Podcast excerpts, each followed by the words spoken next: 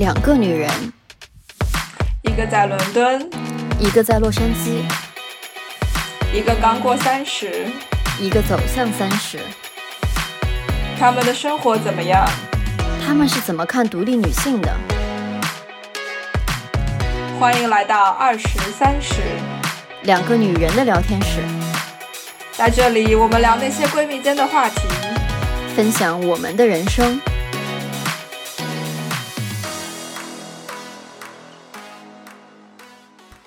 大家好，我是梁爽，然后我现在在洛杉矶的一家创业公司，然后今天和我好朋友晨晨姐一起来聊个天。嗯，大家好，我叫晨晨，刚刚被梁爽剧透了。嗯，我现在住在英国伦敦，然后在这里有自己的公司。然后今天我们是想要聊一个最近特别特别火，然后接下来我们也相信会一直很火的一个话题，就是关于年龄这件事情。对的，然后那电视剧不是二十不惑和三十而已吗？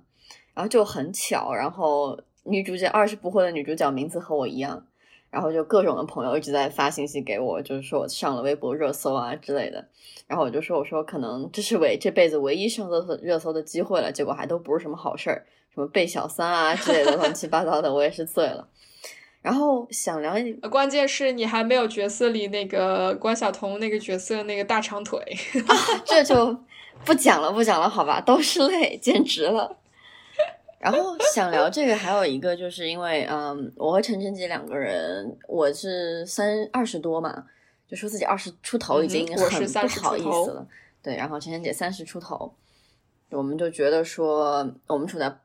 就是相对不是很一样的一个年龄阶段，然后这个又是女孩子特别关心的一个话题，然后我们两个也在很努力的说不被我们两个的年龄所困惑，然后就觉得这个事情或者说所定义吧。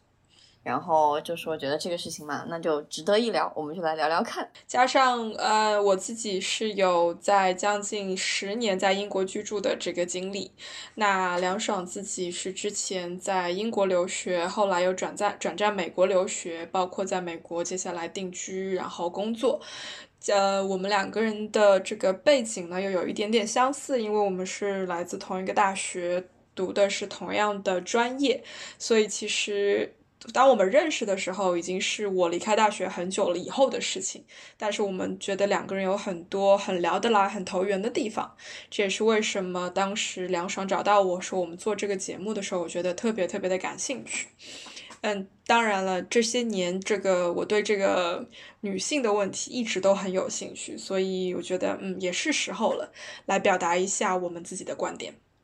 我和晨晨姐一直都是好朋友，然后我有很多很多的问题，然后一直会找晨晨姐。之前晨晨姐来洛杉矶找我玩的时候，我 literally 就是在印象笔记里列了 二十多个问题，然后就是等着说和她一起去滑雪的时候聊个天啊，一起吃饭的时候问问她这种，就觉得晨晨姐说作为不管是说啊，就是我自己，我觉得就是走过的一些我的作为我的学姐走过一些我之前走过的路啊。以及说，作为就是同样都是女孩子，然后经历了一些就是女孩子都会遇见的困惑啊，我觉得晨晨姐都给了我非常大的帮助，以及说的很多事情让我非常有启发。然后我就那天就灵在就灵机一动，就觉得说，哎，不如把我们两个的聊天录下来吧，我觉得蛮有趣的。然后这就是为什么说我们决定一起做一个播客。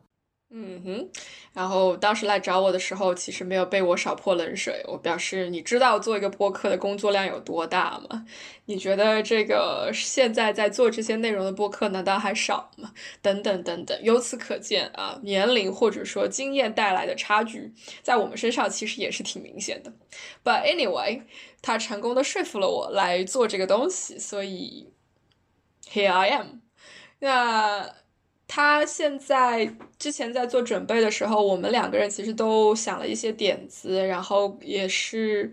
在考虑从年龄这个角度，三十好像一直都是一个坎儿。嗯，不管是对于男生还是女生，或男性还是女性，毕竟我们有古语所谓的“三十而立，四十不惑”等等等等，但那个是。在当时那个时代是对男性更适用，可是，在现代的这种社会底下，我们也会把这个引到女性的身上。但是不知道为什么，就是某种程度上来讲，这个数字对于女性来说带有的这种负面的色彩好像要更多一些。就你能够感觉到，我们从小成长的这个环境、这个文化给我们灌输的这种思想是，男生到了三十岁是一个自立自强，就是 self self established 的这个时间点。可是女性到了三十岁已经是。所谓的过了所过了这个最辉煌的时期，青春也全部都已经过去，已经结束。就为什么同样的一个数字，就对两两个性别的影响或者意义是这么这么的不同？那梁爽，你觉得我们为什么那么害怕三十岁？男性、女性，刚刚你也讲到了，就是其实我们对于三十岁都是我觉得略微害怕的，就是。我觉得三就三十而立当然是一个就是很重要的定义嘛，在古代人看来。然后我也觉得，确实在三十岁，大家会觉得好像三十岁之后你会失去很多机会，至少失去很多从头来过的机会。所以就觉得说我在三三十岁之前应该获取很多，让我三十岁之后能够依靠或者倚仗的东西。但我觉得三十岁对于女性来说格外的难，或者说格外的让人害怕的原因是说我们。在现代，我们既要背负和男性一样的东西，就是去在三十岁之前找到自己价值感。我们同样还要背负说这个社会对于女性三十岁的期待，就是你有没有结婚啊，有没有生孩子啊。然后这个这个双重的这种负担，让我觉得作为一个女孩，尤其是我现在就是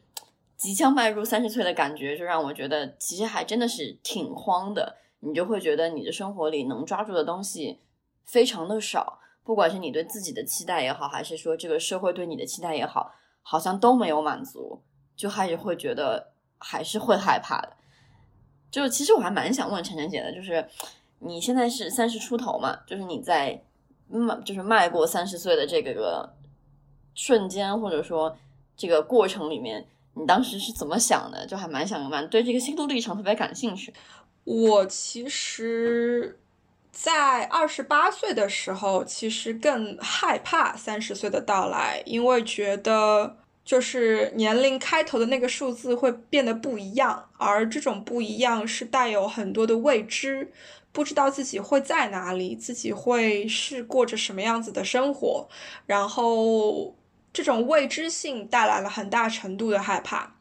但是这种未知性也带来很多期待，所以就是我的性格，因为是偏向于比较喜欢冒险、喜欢刺激、喜欢新鲜事物的那种人，所以在有很多未知的情况下，我也有一种刺激感，有一种觉得啊，即将迈入一个我不知道会是什么样子的十年，其实我还蛮好奇的，我还很想去看一看。但等到真正就是我在二十九岁尾巴上，快到三十岁的时候，确实是觉得非常非常的兴奋，因为那个跟我当时的工作到达了一个新的高度是有很大很大的联系的。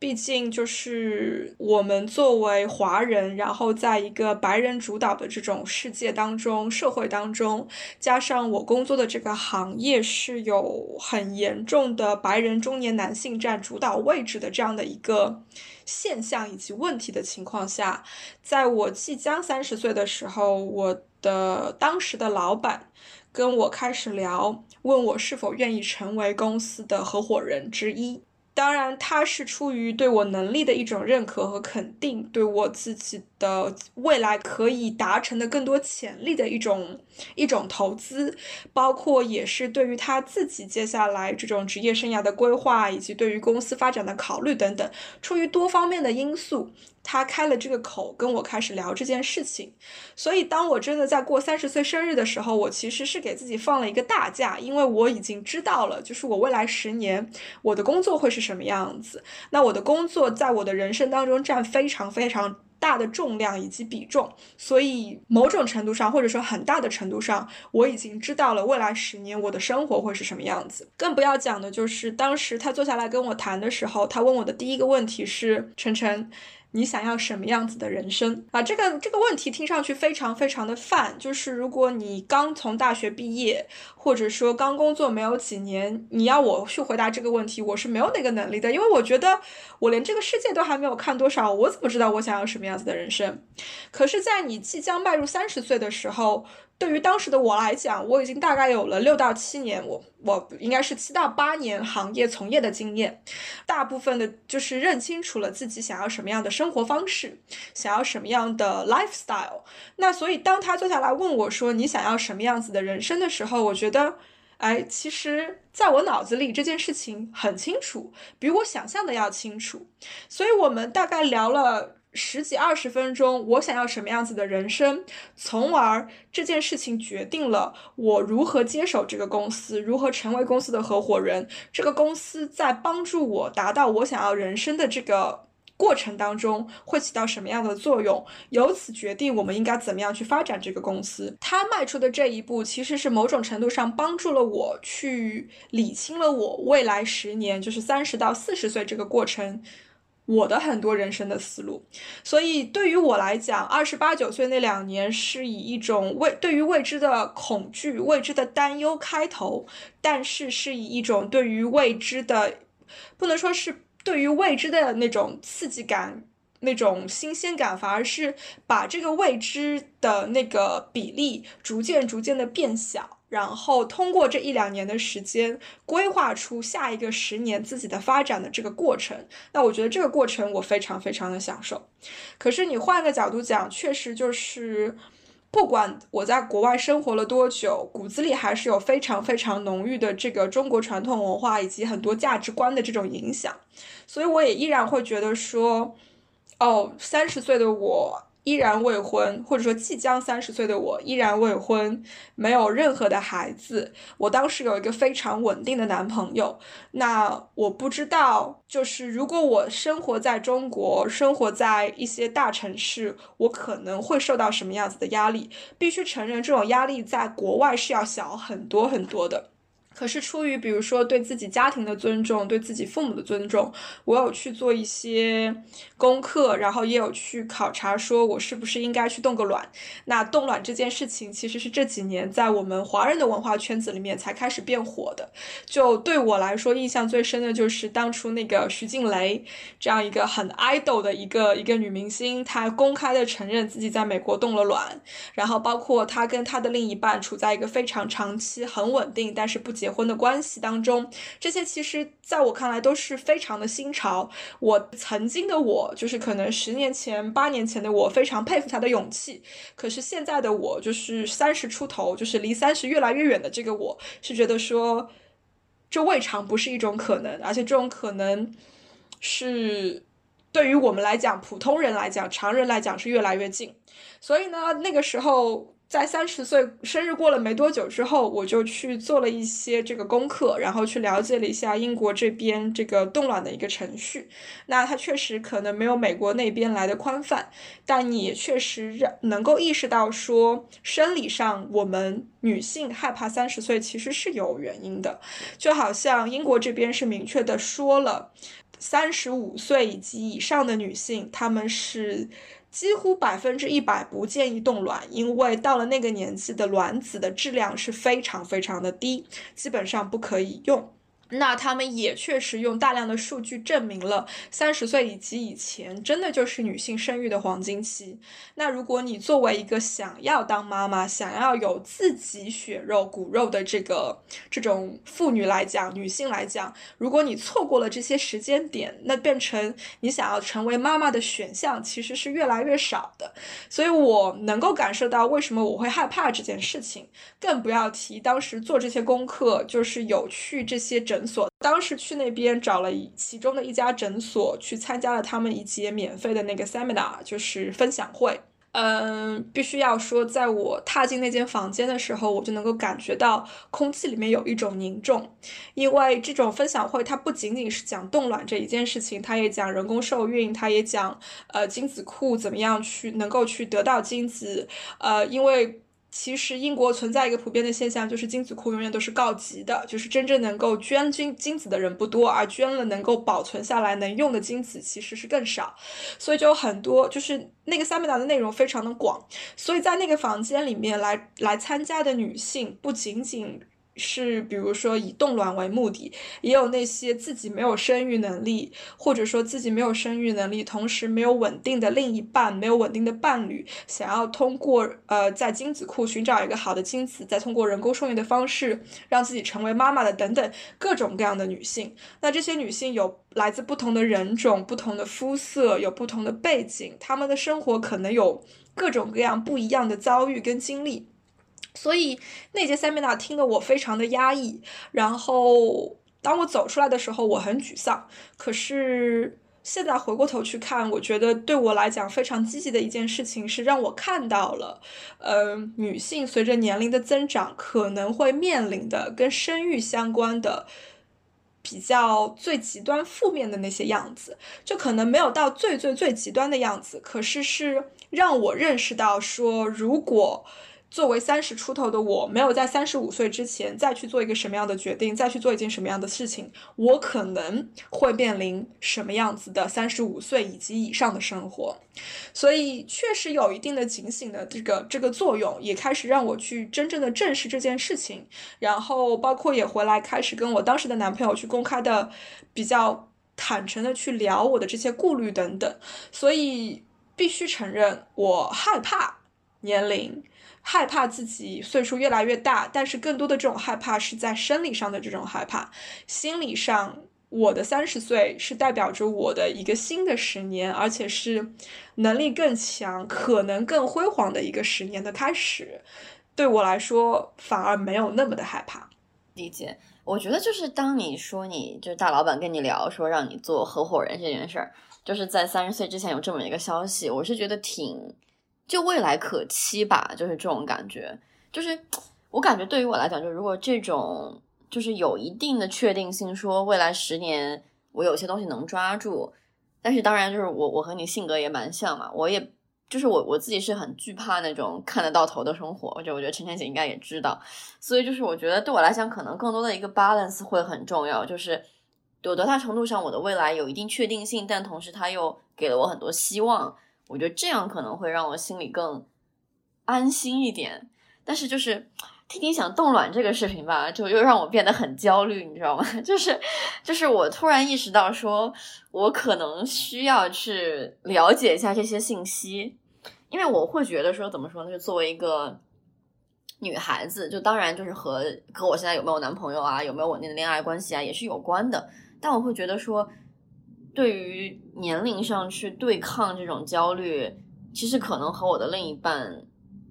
就是其实他不能真的感同身受这件事儿，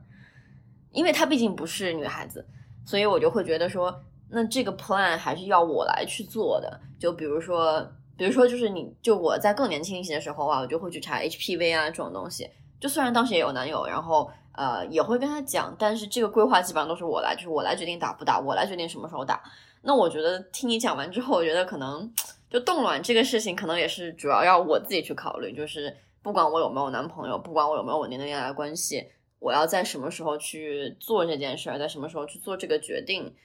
我觉得可能对我来讲需要长远的思考一下。就突然有点焦虑对于这事儿。其实，嗯，我觉得我们作为现代的女性来说，我们是幸运的，因为我们有更多的选项。那冻卵也是一个非常比较现代的这种发明。你想，最早其实这个技术是由冻一要有那个，因为有冻精子的这个需求，所以最早是发明了冻精子的这个技术，然后再把这个技术延伸到冻卵这件事情上。完了之后，才开始有了冻卵技术的革新。因为精子跟卵子完全不是一个体积，呃，这也都是我当时去三妹的时候去学到的这些东西。等等等等，那如果你能够，就是如果我们能够以一种比较发展的这种方式去看待的话，其实对于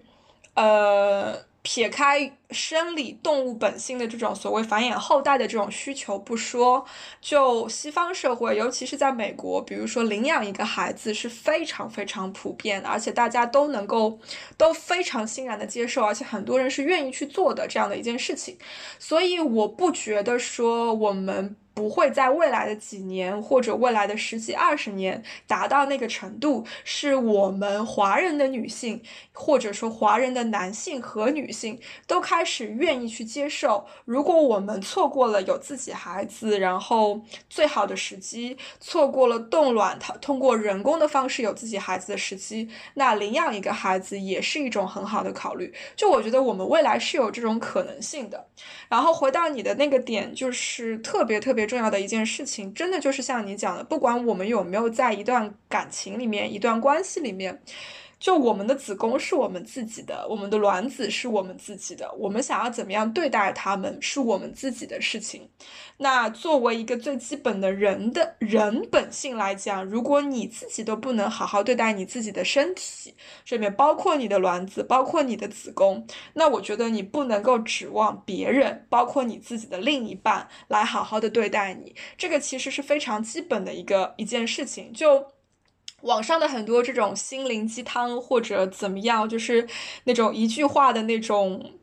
嗯，你知道，就是图文的这种微博也好，什么也好，会说哦，呃，你永远都不要忘记，世界上最爱你、最爱你的人是你自己。就确实很鸡汤，可是如果你剖开来去看，如果你对你自己不好，如果你不爱你自己，你不去对你的人生自己去负责任，你没有任何资格去期待别人对你负责任，因为这还是你自己的人生呀。前给，你讲一句话，我特别特别认同啊，就是负责任这件事儿。就是我觉得现在大家很多，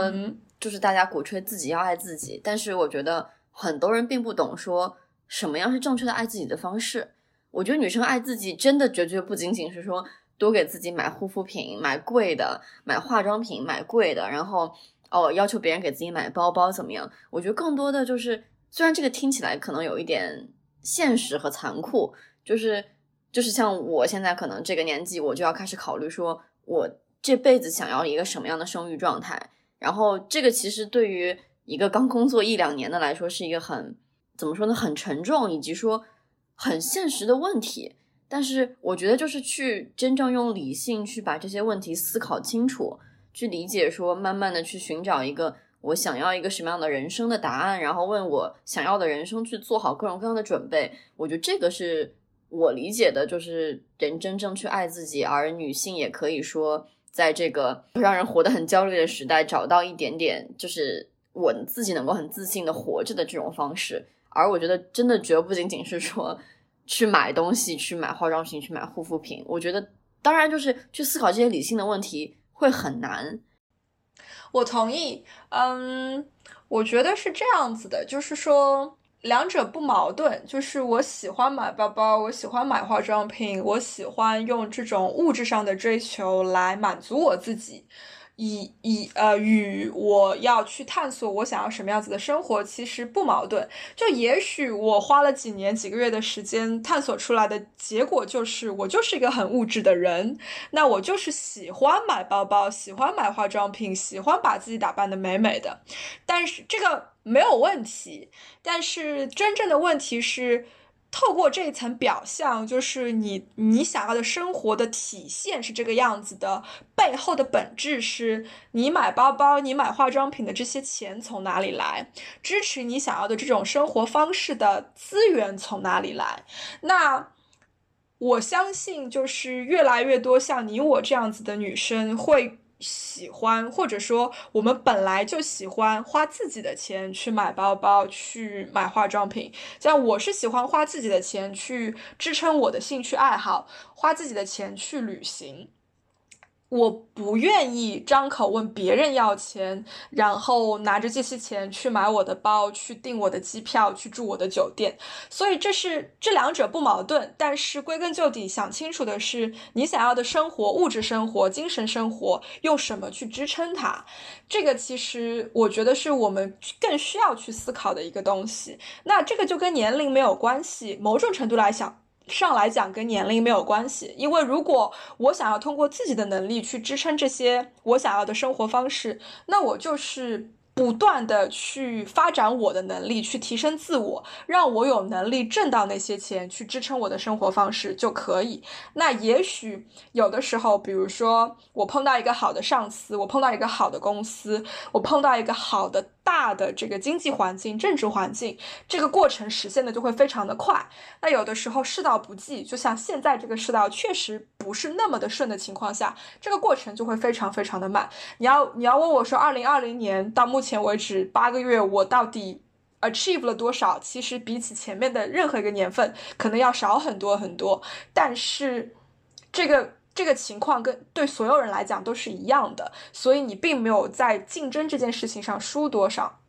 所以反而也许由于各种各样的机缘巧合，由于自己先天的一些天分能力。等等的这些因素决定了，有些人在三十岁之前就达到了自己 more or less 达到了自己想要的生活方式，并且有能力去支撑那样子的生活方式，那非常的 OK。那大部分的人可能，我相信都是在三十岁以后才能达到那样子的状态。那其实也并没有什么，因为大部分的人都是那个样子的，你也并没有比比别人慢了多少，或者说你也并没有比别人就是失败了多少。因为失败这件事情真的就是一个。相对而言的东西，你要跟别人比，你永远都是失败的，永远都有人比你更成功。关键的还是看你跟你自己比，你进步了多少，你跟以前的自己又有多少的不一样吧？我觉得就是，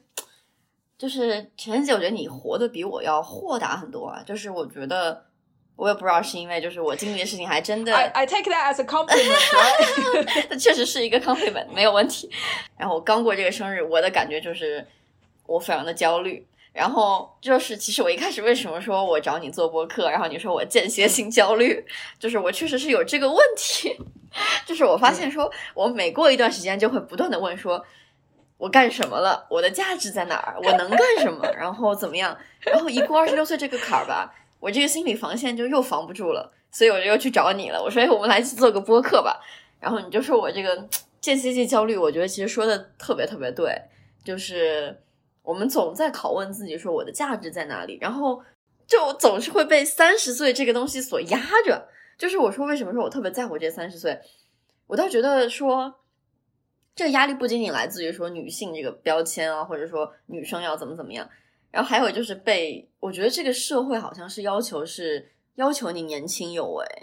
就是啊，很多什么微信就是那个文章的标题什么三十岁副总裁是什么样的。然后什么呃，三十岁年入百万是怎么样的？然后包括就有很多青年企业家，然后三十岁已经有了自己的公司，然后已经赚了多少多少钱，已经怎么怎么怎么样？就是这些东西会让我觉得说，你三十岁之前一定一定一定要成就什么，你一定要找到自己的价值。然后我又能够看到自己一天一天离三十岁越来越近，然后我就开始间歇性焦虑这个毛病就越来越严重。我也会焦虑，我也会间歇性焦虑，而且我的间歇性焦虑，在我接手了公司以后，成为合伙人以后，越来那个间歇越来越短，嗯，甚至就是我出现了很多长期的睡眠问题。像我这一次明显生理上感觉到的，因为英国现在处于是解解封，就是封城期结束之后，大概一个月、两个月左右的这个时间，我在封城的这个期间，已经形成了非常严，就是非常规律的生物钟。我的睡眠时间是明显的比以前短了非常非常的多。那小的时候，我特别特别爱睡懒觉，就是那种早上完全起不来床。呃，我爸爸是要通过放动画片的方式把我从床上勾引起来的那种人。那时候妈妈就会就有说过一句，好像说是五岁五十岁之前是哦，不是五十岁，是说前半生睡不醒，后半生。后半生睡不着，他说人生大概是这个样子。然后我在想，天哪，我才三十出头，我就已经到了我的后半生了吗？就是我每天的睡眠时间就是非常规律的，不会超过七个小时，而且就是自然的就醒了，已经快要接近于 Sheldon，就是 Big Bang Theory 里面 Sheldon 那种比闹钟醒得早，然后看着闹钟响，默默的把它按掉的那种程度，就确实。因为生活上的责任越来的越多，然后也因为我是一个非常 serious person，就是我个非我是一个非常严肃的人。当我要去做一件事情，我就一定会想要把它做好。由于这样子的性格导致，所以其实我我知道 back in my mind，我的脑子是非常非常焦虑的。可是我觉得，如果我在你的那个年纪，就是当我是在二十六、二十七岁的时候，我遇到这样子的事情。发现自己睡不好，发现自己睡眠非常非常短，都不要说在二十六、二十七岁，其实在我三十岁、三十一岁的时候，我都还是会觉得这是一件很大的事情。我觉得天哪，怎么办？我的健康出现了问题，就是我生活上的压力、工作上的压力导致我没有办法好好睡觉。我要怎么样去解决这个问题？然后我发现，其实。这样子去思考对我来讲一点用都没有，因为加上我这个很严肃认真的这个性格，这件事情只会越变越糟。因为我每天躺在床上就变成精神压力非常重的，想我今天能睡好吗？我今天能睡够吗？我今天能睡满七个小时吗？反而这些问题让我更加的睡不着，所以。到了某一个点，我记不清楚大概是在哪个点，但是我我知道是一定是在二零二零年，就在今年，在某一个点，我突然发现说，我这样子去想没有任何的意义，因为不如换个角度去想。我昨天晚上没睡好，我只睡到了三个小时，而且那三个小时是浅睡眠。那我今天一定要把自己累爆，就是工作可以做很多很多的事情，然后再再鼓励自己去运动。我今天晚上一定会睡得很好，因为我的身体需要那个体力的恢复的过程。所以一晚上的失眠，一晚上的睡眠不好，完全不是问题，因为我可以通过后面的那些睡眠去把它补救回来，去把它解决回来。所以这个转变其实表面上就变成。我是换了一个角度去解决同一个问题，但事实上，我觉得更深层次的，对我来讲是，我接受了一个事实，就是。我是一个容易焦虑，而且因为焦虑，我是容易睡眠不好的一个人。那接受了这个事实之后，我反而不去跟这件事情去 struggle，不去跟他挣扎，不去跟他斗争，接受它的存在，然后去想办法，通过其他的方式、其他的东西来去弥补这个缺陷的出现，就瞬间我就不焦虑了，就是我不会因为自己焦虑这件事情而去焦虑了，你知道吗？就是。它就不叠加了，所以可能就是你还没有到那个，就是你知道你的你的那个你的经验、你的历练还没有到那个 level，就也许你在三十岁之前，你就可以到我现在的这个 level，也许可能需要花一段时间到这个 level，所以就是。自我认知的一个这种 self reflection，就是自我反省的一个过程，会让你逐渐逐渐的更好的去跟自己去相处。就好像可能对于我来讲，三十岁以前我的这种自我反省的过程，让我认识到的是，我就是一个很严肃认真的人，我就是一个急性子，我也是个直脾气。那这些不可能改，因为。我们自己都说江山易改，本性难移。那这些是我的本性，那我就好好的去面对这些本性，然后去考虑通过用什么样的方式、其他的途径来去弥补这些。当他们是成为我的缺点的时候，我怎么样去弥补他们？这种弥补是可以是外力，也可以是内力，所以只是不同的阶段而已。我们只是都在学习怎么样处理自己的焦虑。我觉得其实。对这些东西说的特别有道理，就是你说，就是相当于说，我们其实已经学会了 live with the anxiety，就相当于说和这个焦虑去相处，而不是想办法去降低或者说把它消除掉。然后说起这个的话，其实我还挺就是觉得，我觉得年龄一方面让我觉得恐惧吧，就是也许是生理上，或者说。就是因为女性这个生理的变化所带来心理上一定会有恐惧的成分在，但我其实一定程度上还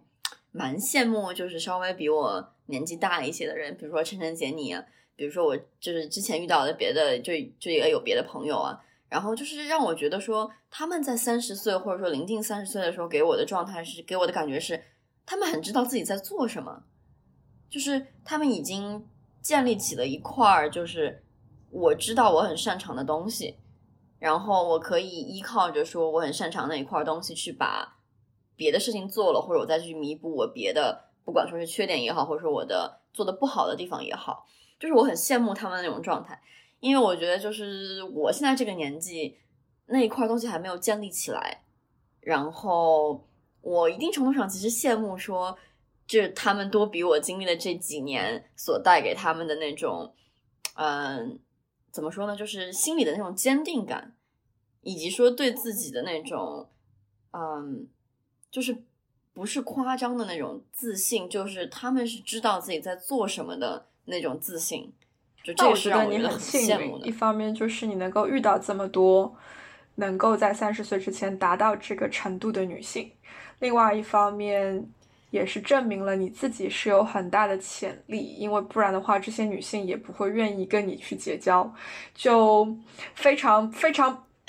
对，我就不跟你录了，你就不跟我录播客了，是吗？很不幸的一件事情就是，嗯，在我们不断的成长、不断的自我提升的这个过程当中，其实我觉得是我们体内一个理性跟感性之间的一个 battle。那当我们能够越来越坚定的知道自己想要什么、不想要什么的时候，其实无非就是逐渐的理性在战胜感性的一个过程。就我。因为我们两个都是学文化传播的，就是读书的时候是作为功课，是得要看很多的电影，看很多的广告，各种各样传媒的东西，去分析很多东西。那我本身也是非常享受这个过程。我记得，嗯，有一部电影叫做《情迷巴塞罗那》，就是那个。Scarlett Johansson，她一直都是我非常非常欣赏的女性，呃，演员。她就她演的一部电影。那当时我记得那个开场白是 Woody Allen 的戏，就是你知道传统的非常非常典型的，他用一种拍话剧的方式来拍电影，所以开头是有旁白的。那我记得那个旁白当时讲的就是这两个美国女孩决定一起去西班牙旅行。当然，美国美国人普遍对于欧洲有一种。神之向往，迷之向往啊，呃，对吧？就他们两个人，呃，是完全不一样的性格，然后他们决定一起去巴塞罗那。然后当时旁白讲的是，其中一个是非常知道自己要什么，而另外一个是非常知道自己不要什么。那看这部戏的时候，我自己也才二十出头，就将近十年前的事情。我在想，这有什么区别吗？就是如果你知道了你自己不要什么，你不就是知道了自己要什么吗？而且特别神奇的是，那部电影结束的时候，旁白又说，就他们两个就这样离开了巴塞罗那。然后对于之前那个知道自己不要什么的女生，旁白讲的是，她依然。只知道自己不要什么，就是，也就是说，这个旅行对于他来讲好像并没有特别大的成长的意义。可是对于另外那个女生，其实已经产生了非常非常多的不同。所以那，但是当时的我的理解就只在于，什么叫知道自己不要什么？他跟自知道自己要什么区别在哪里？然后后来很多年以后，在我临近三十的时候，我才逐渐的意识到，就是在我。二十二岁到二十七八岁左右的那段时间，我都是在想的是我不要什么，而真的是在我开始直面自己将来，就是再过一两年就要三十岁，我有很多人生大事要解决，一个是工作，而且当时也是刚好是要从英国工作签证转成英国永久居留证这件这个这个过程当中。那么转成了永久居留证，无非接下来一步就要考虑将来自己想不想要换国籍等等的这些问题。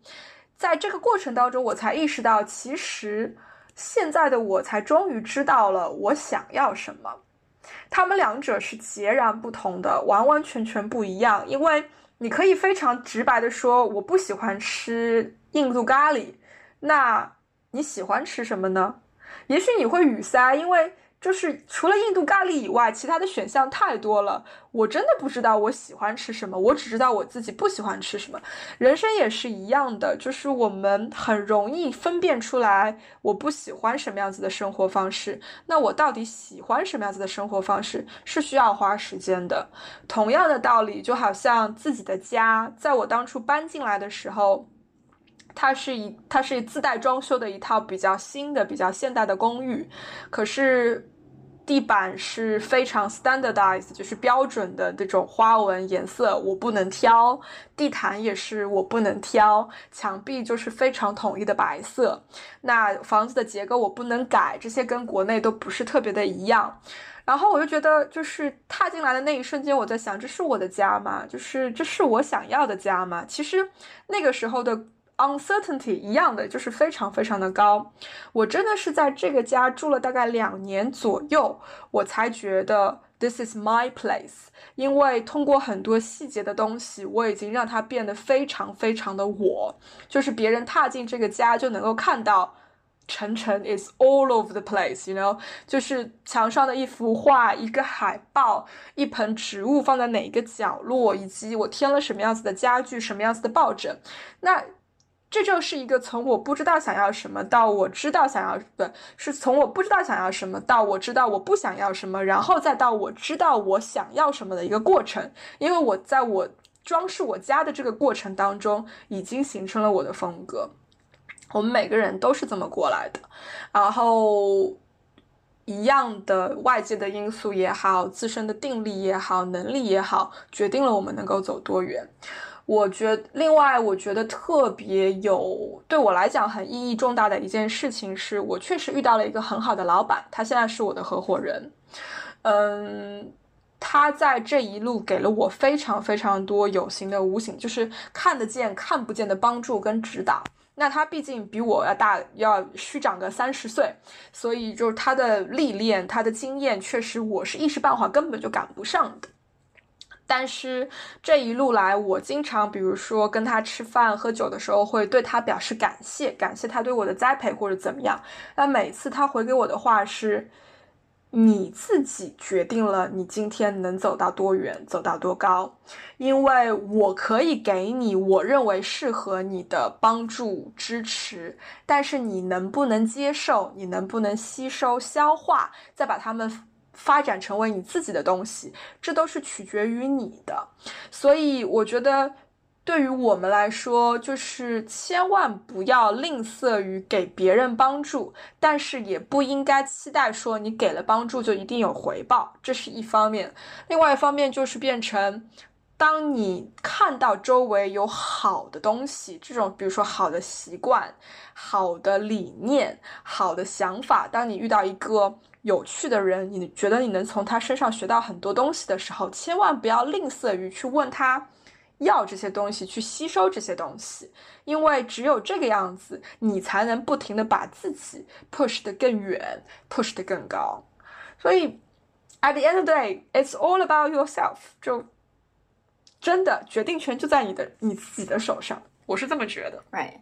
是是是，我最近其实读了一本书啊，也是就是我上司，然后。他推荐给我的，就你见过吗？你来洛杉矶的时候，我带你见过，你们我们还一起吃了饭。嗯，然后我觉得他其实，呃，就 somehow 就是你说，嗯，你老板是你贵人，我觉得他相当于其实是你的 mentor 一样。是的，care 你的不仅仅是说你工作做的怎么样，他更他也 care 你的个人的成长，以及说你生活里的其他方面。嗯，然后我觉得 somehow 就是我上次可能扮演了和你上次可能类似的角色。我觉得他推荐给我那本书，就是他看到了我身上值得成长的部分。嗯，就那本书叫做呃《The Four Agreements》。嗯哼。然后他就是他的副标题写的特别的，怎么说呢？就是特别的，呃，让人看了很想读。就是呃，就是如何找到你的人生自由。嗯。就让我这件事情特别有趣。然后他其实中间还讲了一句话，就是他前面就是写的 Four Agreements 嘛，就是四条你自己和你自己的一个约定吧，相当于是。他其中有一条就是。Don't take anything personally。嗯，就是有点像你刚才讲的，他说就是基本意思就是说你是你人生的导演，嗯，你的人生是你的一部电影，嗯，你要去怎么导它取决于你自己。就别人可以给你赞美，别人可以给你批评，别人可以给你帮助，别人可以给你使绊子，但这其中一切都只关于你自己。嗯，所以在别人对你评价就赞美或者批评的时候，你要知道说他们赞美你。其实也不也不是因为你怎么样，而是他看待你的方式是怎么样的，而你怎么接受这个赞美，完全取决于这个剧本你要怎么写。嗯，我很同意。就这，就是就赞美这个这件这件这个点来讲，嗯。别人赞美你，也不仅仅是赞美了，就是各种别人对你的评价，以及别人对你做的事情吧。对，别人对你的任何评价，对你做的任何的事情，他都有他自己的目的。呃，当然，目的这个词我们必须要讲清楚，它不是一个贬义词，就是我们很容易把它觉得是一个。就是当你讲起目的的时候，你总会觉得好像是不纯的目的，但其实不是的。我认为它是一个中性词。就你的好朋友、你的闺蜜来赞美你，他们是真心的赞美你，那也是他们的目的，因为他们觉得就是为了你们的友谊，为了你们的关系，也是为了让我的好姐妹能够更开心。我就是由衷的要想要赞美你，这是一个很好的良性的目的。那确实有那种，呃。不良的目的就是我赞美你是为了得到什么，而且这个想要得到的东西也许会让我让你觉得不是很舒服或者怎么样，所以别人对你做任何的评价、做任何的事情都是他们自己主观的一个行为。那当你去把这些东西吸收进来放到你自己身上的时候，千万千万也要把它变成一个很主观的行为，就是你自己怎么样去。Interpret 翻译这些东西是你的事情，你怎么样去理解这些东西也是你自己的事情。我比如说是一个非常不喜欢被人夸的人，这种不喜欢不是说你夸我我就讨厌你的那种不喜欢，这种不喜欢是如果你夸我，我自己本能的会产生心理上的一种不安全感，就是是不是有什么地方不对了，是不是我有什么地方做的。出了问题，所以你要来跟我讲好听的话，让我觉得更好一些。这是我以前非常 struggle 的一个点。可是后来我发现，在很多人身上，在比如说在我公司员工的身上，在我朋友的身上，我发现每个人是不一样的。有一些人就是越夸越好，有一些人确实就是越批评越好。就每个人对于这个东西的反应是完全不同的。然后你才意识到说。你得要把他们分分开对待，区别对待，然后我再去想说，那我自己需要得到认可，需要得到肯定吗？我当然需要啊，不然就是我怎么知道我的这个进步是什么样子呢？可是我想要得到的认可，我想要得到肯定是什么样子的呢？就是我知道他肯定不是夸，就如果你跟我说 well done 或者怎么样，我觉得。就只是几个字母而已，谁都会讲得出来。我想要得到的肯定是更实在的，就是这是为什么我对于比如说去参加那种评选啊，或者说尤其比如说。前几年或者这几年特别火，什么福布斯 thirty on the thirty 之类，或者什么女性企业家等等。当然，在英国也有很多这种，就是鼓励华人圈子的女性企业家也好，企业家也好，去能够在事业上有所成就。有很多这样各种各样的奖项，我真的是一点都不在乎，因为它只是一个奖，而且它评判的方式很多时候是。有很多的主观臆断在里面，包括可能如果它的这个规则设计的不好，更多的是看你怎么样擅长在纸上面吹牛。这种东西对我来说都是浮云，我更在乎的是实在的东西，那些东西更能够让我有安全感，更能够让我觉得我被夸了。所以这就是一件很主观的事情，别人怎么想你，别人怎么看待你，怎么对待你，你完全没有办法控制，那就不要去控制。你更在乎的是你自己怎么看你自己，那你自己怎么看你自己，就得要去，就得是由你自己怎么去看待你接收的这些信息来决定。没错，我觉得是的。我觉得可能就是，啊，随着年龄的增增长，可能越来越会找到说，就是找到说我自己。就是相当于说你自己是怎么样去照顾你自己的一个方式，就是外界对你的反馈，然后你给自己加一个保护层或者说缓冲带，然后你把它调整成为说对我来讲是积极的，然后我可以接受的信息，然后你再把它内化，然后再把自己推得更远，或者说就是能力上再更进一步，我觉得其实心理上也更强大一点。就是在一个不断心理变强的过程，然后三十岁也许是一个点，就是意味着如果我们真的想要 push 自己，让自己三十而立的话，那其实无非是一种好的期望，是希望自己在三十岁以及三十岁以及以后能够成为一个更强的人。那这个立其实就是说能够承担更多的责任，能够去坦。坦然的面对更多这个社会带来的挫折带来的挑战，能够就是比如说离开父母的这种庇佑，离开长辈的庇佑，能够有自己独当一面的空间跟这个方式等等，其实这些都是一种我们对于更好的自己的一种期许。而且。对于女性来讲，最近真的由于因为这个电视剧，然后因为这个乘风破浪的姐姐，对于我们这种年龄的讨论真的是越来越多。啊我不得不说，我真的承认，我觉得。生理上，我我很怕变老，我很在乎自己多了一条眼尾纹，因为我笑的时候眼睛特别的弯，所以我特别容易出眼尾纹。我也特别在乎发现，比如说最近我就是有了这种易过敏以及易水肿的体质，就如果哪一天这个体内这个激素不对，哪怕只是一杯红酒，都能够让我的十个手指头、十个脚趾头就是肿的，像那个。小萝卜一样，就特别特别饱满的那种胡萝卜的样子，就这些都是我必须去正视的。就是我的生理机能确确实是在走下坡路，然后新陈代谢也确实不如以前快，但是。上天真的很公平，就给了我们这种会下降的生理机能的同时，给了我们一个越用越好的脑子。就是大脑是全身唯一一个越用会越好、越灵活、越牛逼的器官。我觉得这点特别特别的神奇，所以。所以就是有因为这样子的这种平衡吧，反而是大脑让我们去直面我们其他生理器官上的一种衰弱，然后去迎接这种所谓的精神上的一种成长，或者说更上一层楼，所以也很也很神，就我觉得特别奇妙，你知道吗？就我觉得就是人体这个东西特别的奇妙，然后我们人生也特别的奇妙，就是。就是上帝从你身上一点点拿走的，可能是你的时间，但他给了你生活的智慧。就是他知道，就是他拿走你的时间的时候，你真的会去焦虑，然后你会去害怕。但同时，他也知道说，一点一点走过的日子，然后会让你心里更坦然，你会建起更多的，就是你心里的安全感，让你能够去对抗这些焦虑。我觉得就是，嗯，也算是一份礼物了。其实很多程度上来讲，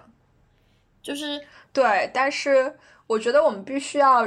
认识就是直面的另外一个点，就是说不是每一个女性都像我们想的这个样子，呃，有性格的使然，有成长环境的使然，有家庭教育的使然等等。有一些人就不像你和我，我们两个人是比较有野心，在事业上想要达到一定的高度，在人生上想要达到一定高度的人。那我们也需要认可一件事情，就是有那么一群人，就是不想要这样子的生活。就我们的起点跟。终点，人生中人生的起点跟终点都是一样的，中间这段怎么过是我们自己决定的。可是有一些人他就是不能用可是，就是有一些人就是想要安安稳稳的、平平淡淡的，然后没有大风大浪的过这一辈子，那也是他们的一种选择。所以我觉得特别重要的不是说我们每一个女性都必须要活成什么样什么样什么样，那其实我们就变成从一个男权社会对于我们就是。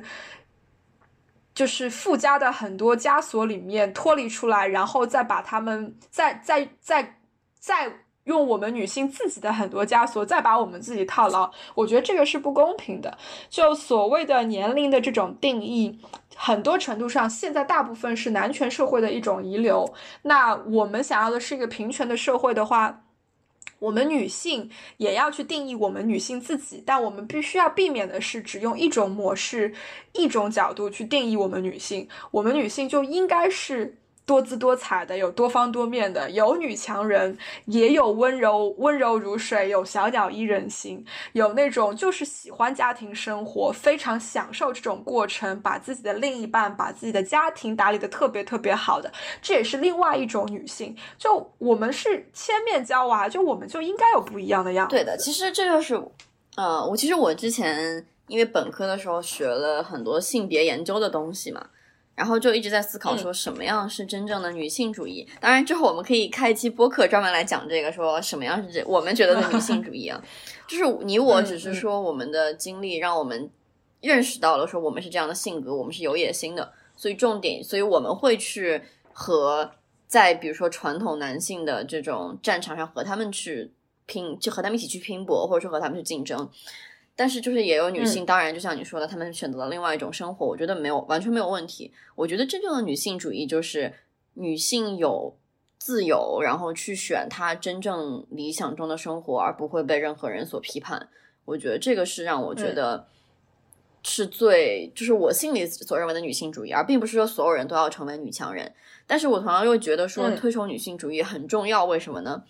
就从男性角度考虑啊，因为就不是所有男性都想就是有事业的成功啊，然后不是所有男性都想就是买车买房啊，就男性就有的男性可能就想我就想靠女生啊，但现在这个社会其实给了男性也很多压力，所以我就觉得说，对我同意，所以我就觉得之前有一个女就是女性主义一句话说的让我觉得特别说到心坎上啊，就是我们推崇男女平等是在解放女性的同时顺便解放男性。所以我就觉得这个也很重要，就为什么说男女平等这件事儿，因为男生现在所面临的压力对他们来讲也是不公平的。凭什么每个男生都要拼事业呢？也有有有的人人家做饭带孩子就很就很擅长了。我同意，而且呃，这个问题不是只在中国社会里面，其实在西方社会里面也依然的有。嗯，就像之前提到，因为我工作从事的这个行业大部分是中年白领男性。白人男性，白领男性，啊，大部分是中年白人男性，所以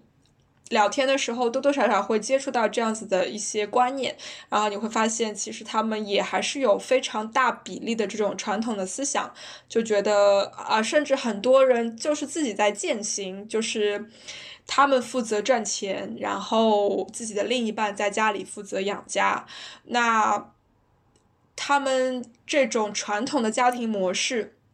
我相信这个在你知道十四五十年代的美国也是非常非常的盛行。你像我们那个时候去回看美国的电影也好，包括各种各样的这个海报广告，其实都是在宣传这样子的一种关系。那我们。距离那个时候也才是八十年的时间，嗯，七八十年的时间，所以其实它依然在我们这几代人身上有一定的残留。可是明显的出现的一个问题就变成，当其中的一方，比如说身体健康出现了严重的问题，这个家是非常非常容易坍塌的。就由于角色过于的固化，以及长时间家庭这样子的运作模式，在你。这个这一段关系，这段婚姻走到后半段的时候，如果出现健康的问题，你想癌症在现在真的是非常非常的普遍的情况下，这种家庭它的适应能力有多强，它能够重新去调整的能力有多强，我自己个人是有一个很大的这个问号，所以我是真的觉得就是两性就应该。两边都得到不停不同程度的解放。我们女性是需要从这种传统的、传统的以家庭为重的这种思维当中能够解放出来，而男性是能够从传统的这种事业为重、事业成就为重的这种，呃思想当中解救出来。这才是真正的平权，这才是真正的女权。我们不是田园，我们不追求女性主导这个世界，好吗？我们追求的是两边都能够有自由去追求。求自己想要的人生，而这个人生不是以事业的成功、家庭的成功为衡量标准，这个人生是以你得到了你想要的人生，而且你过得很快乐为成功的标准。不然，我为什么要这么辛苦的来这人世走这一遭呢？其实我们两个都还蛮幸运的，就是因为我们两个。有这样的想法，然后想要完成我们样的人生，同时我们还有这样的条件，然后你能你在英国定居，然后我现在再来到美国，对于大多数人来讲，其实可能他们并没有这种机会，所以就觉得说我们其实还真的非常幸运。就如果说真的有任何机会，我们能够去追求我们想要的人生，我相信我们两个首先有这种机会，其次我们两个也能抓得住。我觉得其实这个是。非常非常非常少数的人才能够有的幸运了，对，所以我们也不是在这里 show off 或者怎么样，其实更多的就是想要分享一下自己的一些感悟跟想法。当然，我最近比如说有跟国内的女性朋友聊天，就是英国这个这几个月的封城，其实对我来讲意义非常的重大，因为我觉得我自己完成了很多。这种自我提升的这些任务，就是达到了一些，把自己推到了以下一个阶段。然后，可能你下一次见到我的时候，你会发现，就我比以前更加的豁达，更加的 open。我现在甚至有的时候可能不是特别的礼貌，但是我跟新的人第一次见面，认识新的人，我会省去很多有的没的、很虚的东西。因为二零二零年真的就是向我们充分的说明了人生很多东西太无常。Completely beyond your control，你应该要去珍惜你现在能够珍惜的东西。那其中有一个能让我特别庆幸的是，我由于大家都在封城，所以我前所未有的跟更多的朋友保持了长时间的联系，然后去讨论了很多很深入的话题，聊了非常非常多的东西。而这大大部分这些朋友都是女性。呃，我们甚至比如说有做一个读书小组啊，虽然没有读很多的书，但是真的讨论了很多的东西。然后聊到其中的一个点，就是不管是男性还是女性，不管是尤其就是我们处在二十三十岁这个阶段的人，其实在国内有非常非常大的压力。这种压力来自各个方面，然后包括像 L A 就是。呃，湾区就是码农的天下，对吧？但是科技人员，就是 IT 行业的人员，在国内，比如说年龄是一个很大很大的 barrier，他们会面临的不是以你的技术、以你的能力作为一个考核标准，而是以能力一刀切，说到了几岁你就得从什么岗位退下来，到了几岁你可能就会被公司裁掉等等，就必须要承认，国内的生活在工作上面，在生生活成本上面等等各方面的压力，确实要比在西方要大非常非常的多。那就像以前我们开玩笑说，那个你选游戏的难度，如果你是在国内的话，真的就是地狱级别的难度，就是 super hardcore。嗯，我们不能说。我们在西方生活就一定有多优越或者怎么样？我必须要说的是，我们在两边都有不同的压力，但是确实在西方生活压力要轻很多，所以也许那样子使得我们有更多的精力、能力以及空间去认真的思考自己想要什么样的人生这个话题，然后去认真的衡量自己在三十岁以前、三十岁以后的这个。进展也好，就是 progress，然后自己的进步程度有多大？如果我相信，如果我是在国内过的过去这十年，我能够在我自己身上放的精力跟时间，肯定要少得多得多得多。嗯，所以也许在那个程度上来讲，如果在国内过这十年，我能够达到的高度是跟现在不一样的高度，这是我不能够去预想的，因为。我真的就是在英国认认真真的过了这十年，所以